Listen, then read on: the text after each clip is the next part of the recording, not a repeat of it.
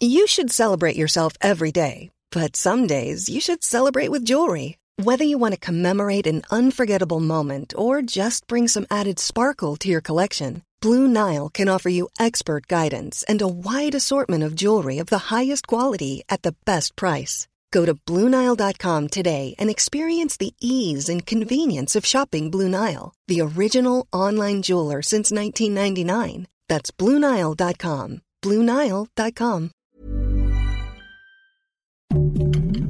Heraldo Podcast, un lugar para tus oídos. Noticias del Heraldo de México. Este 25 de mayo es el último día para solicitar una reimpresión de la credencial de elector, se cuente o no con una cita ante el Instituto Federal Electoral. Este documento no podrá incluir ningún cambio en los datos.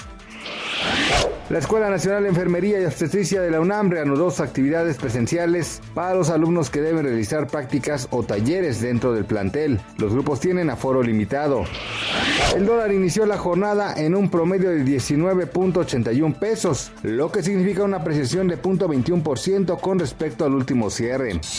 Noticias del Heraldo de México.